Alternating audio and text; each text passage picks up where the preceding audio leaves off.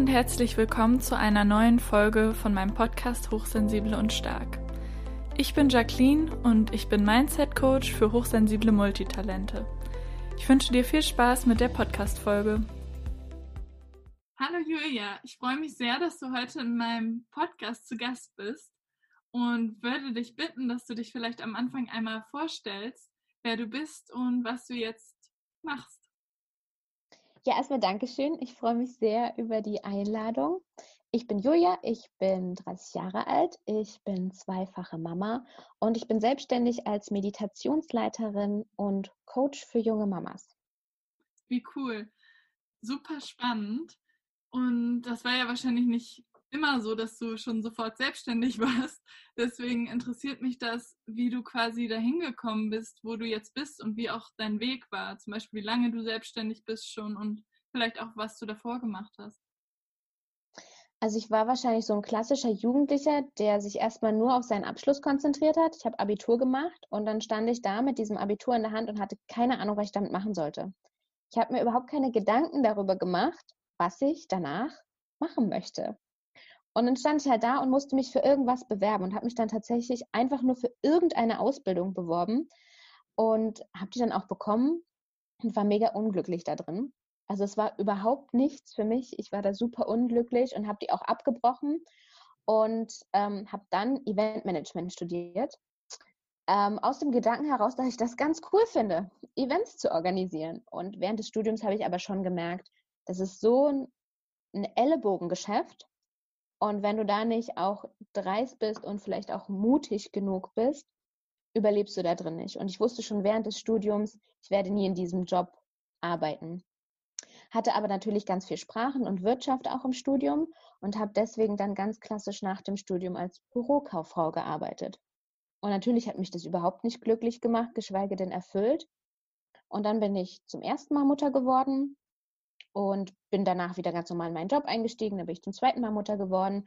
Und in meiner zweiten Elternzeit wurde mir dann gekündigt, ähm, weil das Unternehmen einfach insolvent gegangen ist. Mhm. So, und dann stand ich halt da und wusste, also ich wusste damals schon, ich möchte das nicht für ewig machen. Ich bin unglücklich in meinem Job, es erfüllt mich einfach nicht. Und da habe ich mich dann erstmal den Möglichkeiten geöffnet, was es denn für Möglichkeiten gäbe, sich selbstständig zu machen als Mutter. Und damals ist das so aufgepoppt mit den virtuellen Assistenten. Da fing das so an. Und auf diesen Zug bin ich quasi am Anfang aufgesprungen und habe mir damit erstmal Geld verdient, was ich dann wiederum in meine eigene, in das, was ich machen wollte, in dieses Herzensprojekt investiert habe. Und da ist dann heraus entstanden dieses Coaching für junge Mamas, weil ich da aus meiner eigenen Erfahrung sprechen kann dass ich mich in den ersten Jahren als Mutter komplett verloren hatte und jemanden gebraucht hätte wie mich. Und ich möchte das jetzt eigentlich fast schon präventiv für Mütter machen, ähm, weil es mir dann in der Zwischenzeit wirklich sehr, sehr, sehr, sehr schlecht ging. Und es ist so schön, wenn du in einem Beruf arbeiten kannst, den du nicht als Arbeit ansiehst, der erfüllend ist, den du gerne machst, der einfach so wunderschön ist, wo du deine Berufung gefunden hast. Und da bin ich sehr glücklich, dass es jetzt mittlerweile so gekommen ist. Super spannend. Ähm, danke, dass du das geteilt hast. Mir schreiben auch öfter mal Mütter und ich habe halt keine Kinder und kann deswegen nichts dazu sagen. Darum bin ich super froh, dass du im Podcast bist. Und eine Frage ist auch immer so zum Thema Abgrenzung. Vielleicht kannst du mhm. da was zu sagen, Grenzen setzen. Und auch gerade du bist Mutter, du hast zwei Kinder, du bist selbstständig, du arbeitest wahrscheinlich auch viel von zu Hause aus.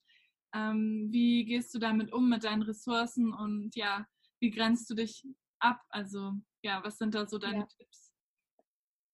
Also ich musste das relativ schnell lernen. Also ich bin ja noch dazu alleinerziehend. Das heißt, es ist noch mehr so ein Faktor. Und man muss schnell lernen, gegenüber den Kindern Grenzen zu setzen.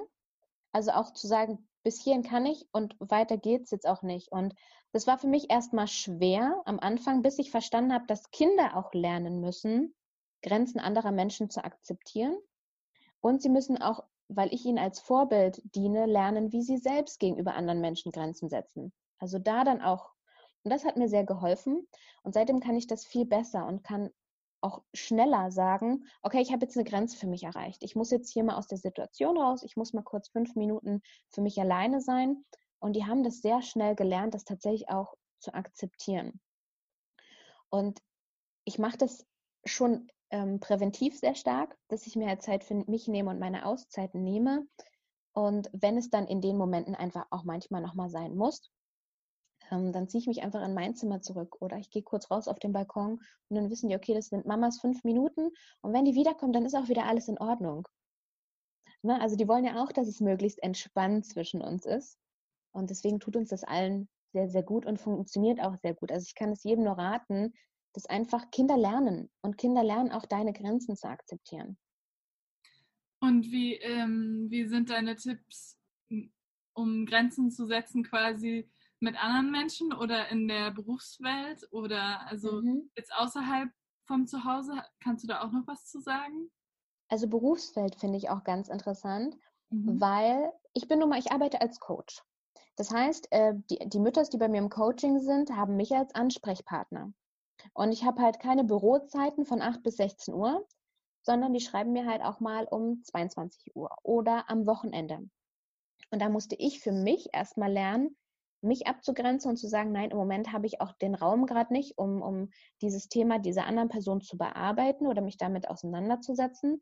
Und dann musste ich auch gegenüber meinen Klientinnen ganz klar sagen, ihr könnt mir jederzeit schreiben, aber wenn es nach 20 Uhr ist und wenn es am Wochenende ist, bekommt ihr nicht sofort eine Nachricht von mir. Ich versuche das schon zeitnah zu beantworten, aber wenn ich die Ressourcen auch selber habe, das tun zu können. Und das ist was, das könnt ihr total nachvollziehen. Das ist für die völlig in Ordnung. Man muss es nur sagen. Ja. Und dann funktioniert es halt auch. Man muss es nur mitteilen. Ich finde das auch ähm, interessant, äh, was du sagst, weil oft ist es ja so, wenn, indem du das selber sagst und anderen so vorlebst, gibst du denen auch gleichzeitig die Erlaubnis, das Gleiche zu machen. Das finde ich zum Beispiel total in Freundschaften, wenn ich mal sage, ähm, ich kann jetzt gerade nicht oder das ist eine Grenze für mich, das ist mir zu viel oder zu doll gerade oder was auch immer, dann erlaube ich quasi auch meinen Freunden auch mal zu sagen, ähm, äh, das übersteigt gerade meine Kapazitäten, ich habe die gerade einfach nicht, ich muss mich gerade um mich kümmern und dann ist da genauso Verständnis dafür da. Oh, hallo, eine Katze. ähm, und das finde ich super wichtig, wenn man das Thema Grenzen ähm, in jeglicher Beziehung irgendwie betrachtet, dass man auch immer guckt, was erlaube ich dem anderen damit gleichzeitig auch, weil wenn jemand anders immer meine Grenzen übertrampeln darf, wirkt das manchmal so, als ob das auch meine Einladung dazu ist, dass ich auch das Gleiche quasi zurückerwarte. Und das finde ich daran manchmal so schädlich. Ich weiß nicht, ob du so eine Erfahrung auch mal früher gemacht hast oder mir dazu stimmen würdest. Na, es gibt ja auch einfach so Menschen, ähm, die Grenzen nicht sehen, nicht erkennen. Ne? Ja. Das ist einfach ganz normal und die dann permanent übertreten und die meint es gar nicht böse. Ja. Und wenn du denen halt einfach nicht sagst, hey, hier ist meine Grenze oder das und das kann ich ertragen oder das vielleicht nicht, dann kann sich die Freundschaft ja auch nicht zum Positiven entwickeln. Ja. Und wenn einem was daran liegt, dann, dann ähm, ist das schon was, wo man auch mal, natürlich ist das manchmal auch eine Frage des Mutes, das ja. anderen Menschen gegenüber zu sagen, aber ich kann nur sagen, dass es immer vorteilhaft ist. Also es ist immer vorteilhaft für einen selbst und meistens auch für die Beziehung mit dem anderen Menschen. Ja, auf jeden Fall. Genau. Und äh, zu dem Thema Zeit für dich selber haben, das ist, glaube ich, auch, also stelle ich mir sehr herausfordernd vor, auch ähm, als Alleinerziehende. Ähm, was sind da so deine Routinen oder ich weiß nicht, ob du Routinen hast oder wie, mhm. wie machst du das im Alltag? Also ganz am Anfang, als ich Frischmutter geworden bin, habe ich mir diese Zeit halt gar nicht genommen. Mhm. Ähm, und ich musste halt schmerzlich lernen, dass das so nicht funktioniert. Und ich kann nur Routinen empfehlen, weil man sonst seine Auszeiten einfach sehr schnell vergisst.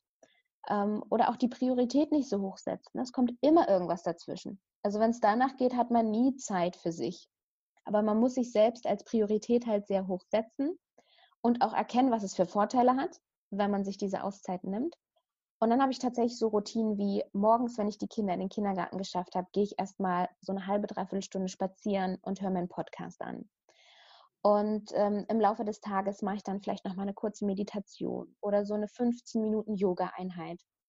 Und dann abends sind auch so feste Routinen, dass ich halt ähm, Yoga oder Tai Chi mache und auch nochmal meditiere oder mir die Zeit nehme für ein Buch. Das kann so individuell einfach sein. Es ist einfach nur wichtig, etwas zu tun, nur für sich selbst und etwas, was einen halt nährt, was einem Kraft schenkt.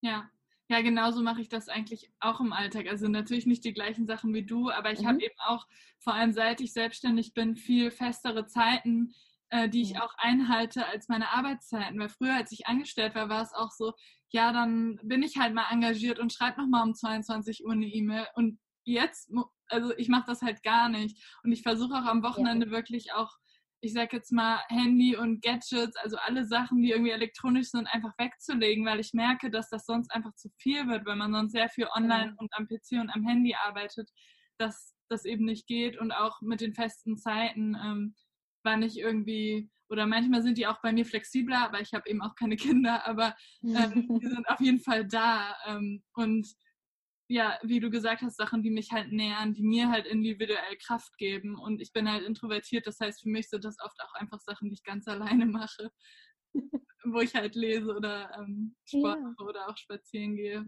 je nachdem. Also ja. am Wochenende finde ich tatsächlich auch schwierig, ne, wenn man selbstständig ist, auch zu sagen, ich habe Wochenende, fand ich am Anfang super schwierig, aber ich habe auch gelernt, dass es sein muss. Also das ja. normale Angestellte halt das Wochenende frei haben. Also muss man sich das auch nehmen, genauso wie man sich halt Urlaub nehmen muss und dann auch in diesem Urlaub wirklich nicht arbeitet. Ja. Und was würdest du sagen, sind äh, jetzt als Mutter deine aktuellen Herausforderungen und wie gehst du dann damit um? Weil das hat sich ja sicher über die Zeit gewandelt. Ähm, du hast ja bestimmt schon eine sehr große Entwicklung durchgemacht, auch allein jetzt durch deinen Job und deine Arbeit mit anderen Müttern. Ja, ähm, also die größte Herausforderung ist tatsächlich, alles unter einen Hut zu kriegen. Mhm. Also dieses, okay, ich möchte mir Zeit für mich nehmen, ich arbeite, ich betreue die Kinder, ich mache den Haushalt, ich kaufe ein. Ähm, mein Sohn wird auch noch dieses Jahr eingeschult, da hast du auch noch zig Termine, wo du irgendwie hinrennen musst und Dinge erledigen musst. Und da ist es einfach das A und O, gut organisiert zu sein. Ja. Wenn ich alle Termine festhalte und wenn ich einen festen Plan für den Tag habe, gibt mir das auch die Sicherheit zu wissen, okay, ich habe alles im Griff, ich schaffe das alles. Und selbst wenn ich mal eine To-Do nicht schaffe, na, dann mache ich sie halt morgen. Also dieses alles unter einen Hut bekommen und auch die richtigen Prioritäten setzen. Also was ist gerade wirklich wichtig und was ist gerade nicht so wichtig. Und natürlich auch damit umzugehen, wenn was nicht so gut läuft. Weil ähm, ich kann, wenn ich genervt bin durch irgendwas, was im Job oder privat passiert ist, kann ich das nicht auf meine Kinder übertragen. Ich muss das abgrenzen können. Das heißt, ich muss im Vorfeld, ich selber muss das für mich klarkriegen und klären, damit sich das nicht auf meine Kinder überträgt. Und das ist aber auch eine Frage des Prioritäten setzen. Also nehme ich mir jetzt nochmal fünf Minuten und kläre das gerade mal für mich. Ähm, und dann kann ich halt einfach ruhiger wieder sein und den Alltag besser meistern. Ja, wie schön. Und du hast ja vorhin auch schon gesagt, dass du meditierst und das auch eine deiner Ruhezeiten ist. Ähm, wie hast du damit angefangen oder wie ist dazu quasi die Geschichte, weil jetzt inzwischen machst du das ja auch schon lange und ich habe auch gesehen, dass du auch ähm, was dazu rausgebracht hast, wie man meditieren lernen kann. Aber wie hast du damit angefangen und ja, was sind so Tipps, um überhaupt loszulegen? Mhm. Also ich hatte Ende 2016 so eine depressive Phase. Also mhm. wirklich, wirklich nicht aus dem Bett gekommen bin, alles war schlecht, ich habe nichts Schönes mehr gesehen. Und bin dann durch Zufall auch über Instagram aufs Meditieren gekommen und habe gedacht, ach komm, kannst es doch einfach mal ausprobieren. Und habe mir dann so eine Challenge gesetzt. Ich habe eine Challenge auf YouTube gefunden, 30 ähm, Tage meditieren. Und dachte, okay, den November nimmst du dir jetzt und meditierst jeden Tag. Ich habe auch tatsächlich jeden Tag zur selben Zeit meditiert. Also für so eine Routine empfiehlt sich das ja dann auch wirklich zur selben Tageszeit zu machen. Und alleine, weil ich gespürt habe, schon in den ersten Tagen, wie gut mir das tut, habe ich das natürlich weiter fortgeführt. Und das ist jetzt dreieinhalb Jahre her und seitdem habe ich jetzt einfach fast täglich meditiert und habe das halt, das ist, das hat für mich alles verändert. Mhm. Als ich mhm. angefangen habe zu meditieren, es hat einfach alles verändert, weil ich einen Zugang zu mir selbst wieder gefunden habe und plötzlich wieder gespürt habe, was brauche ich denn? Was wünsche ich mir denn? Was will ich eigentlich vom Leben? Und das ist natürlich manchmal auch hart, weil man da erstmal erkennt, so wie du gerade lebst, so willst du das eigentlich gar nicht haben. Ja. Aber es öffnet halt den Raum für Möglichkeiten um da halt wieder hinzukommen, ähm, das Leben zu leben, was du wirklich möchtest und achtsam zu sein und dankbar zu sein. Und das übertrage ich natürlich auch auf meine Kinder zwangsläufig. Also den musste ich erklären, was macht Mama da, wenn die da so ganz ruhig sitzt. Und die machen das mittlerweile selber auch mit großer Begeisterung. Und es ist was, wenn ich so äh, zurückdenke, wenn du mit dem Wissen aufgewachsen wärst, was Meditation im Alltag bewirken kann, wie geil wäre das gewesen? Und das mhm. versuche ich jetzt meinen Kindern schon mitzugeben. Macht ihr auch manchmal geleitete Meditation oder ähm, macht ihr die immer frei, also auch deine Kinder dann, wenn sie mitmachen? Also ich liebe geführte Meditation. Ich mache es manchmal auch frei, aber tatsächlich die meiste Zeit geführt und für die Kinder auch. Das mhm. ist einfach viel, viel einfacher für die. Und da gibt es so schöne, kindgerechte Sachen einfach auch. Das finden die mega toll. Und ähm, da haben wir halt auch ganz einfach angefangen. Erstmal nur mit, okay, in den Bauch atmen, ne? wie so ein Luftballon. Und bis wir dann dahin gegangen sind, halt auch sich so eine Geschichte und äh, da auch wirklich dran zu wachsen an Meditation. Und ich meine, wenn du das an einem Sechsjährigen dann merkst, der wirklich verlangt, ich möchte jetzt gerne meditieren, das ist so, das ist so, ja, mega einfach. Ja. Ja, was du auch eben gesagt hast, finde ich auch spannend. So, wie wäre es gewesen, wenn man das gemacht hätte als Kind oder so? Das stelle ich mir total spannend vor, wenn das so normal für einen ist. Also, ja, super spannend. Und gibt es noch was, was du ansonsten gerne allen Zuhörern und Zuhörern mit auf den Weg geben möchtest? Zum Abschluss. Das ist mir ganz wichtig. Ich glaube, das vergessen ganz, ganz viele. Dieses Leben wurde uns geschenkt. Mhm. Das ist ein Geschenk, dass wir hier gerade auf der Welt sein dürfen, dass wir hier sitzen dürfen, dass ich da rausschaue und die Sonne scheint und es ein blauer Himmel ist.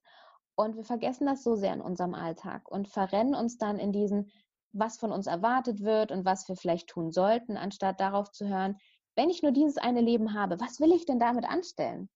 Und das dann halt auch wirklich durchzusetzen und wirklich das Leben zu leben, was man leben möchte und nicht, weil andere das von einem erwarten.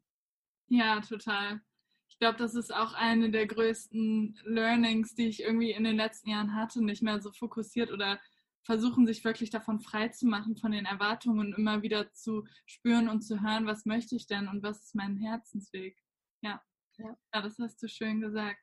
Und wenn ähm, Zuhörerinnen und Zuhörer jetzt Lust haben, mehr von dir zu erfahren, wo, wo bist du überall zu finden? Also im Internet findet man mich überall unter Frau Farbenfroh. Also bei YouTube Frau Farbenfroh, bei Instagram ist es Frau Farbenfroh und auch meine Webseite heißt frau-farbenfroh.com. Wie schön. Ähm, ich mag den Namen auch wirklich. ja. irgendwie so alles aus. Ja. Dieses, diese, diese Vielfalt, ne, dieses Farbenfrohe drückt für mich Vielfalt aus und ich bin halt einfach auch ein Mensch, ich kann mich nicht auf ein Thema konzentrieren.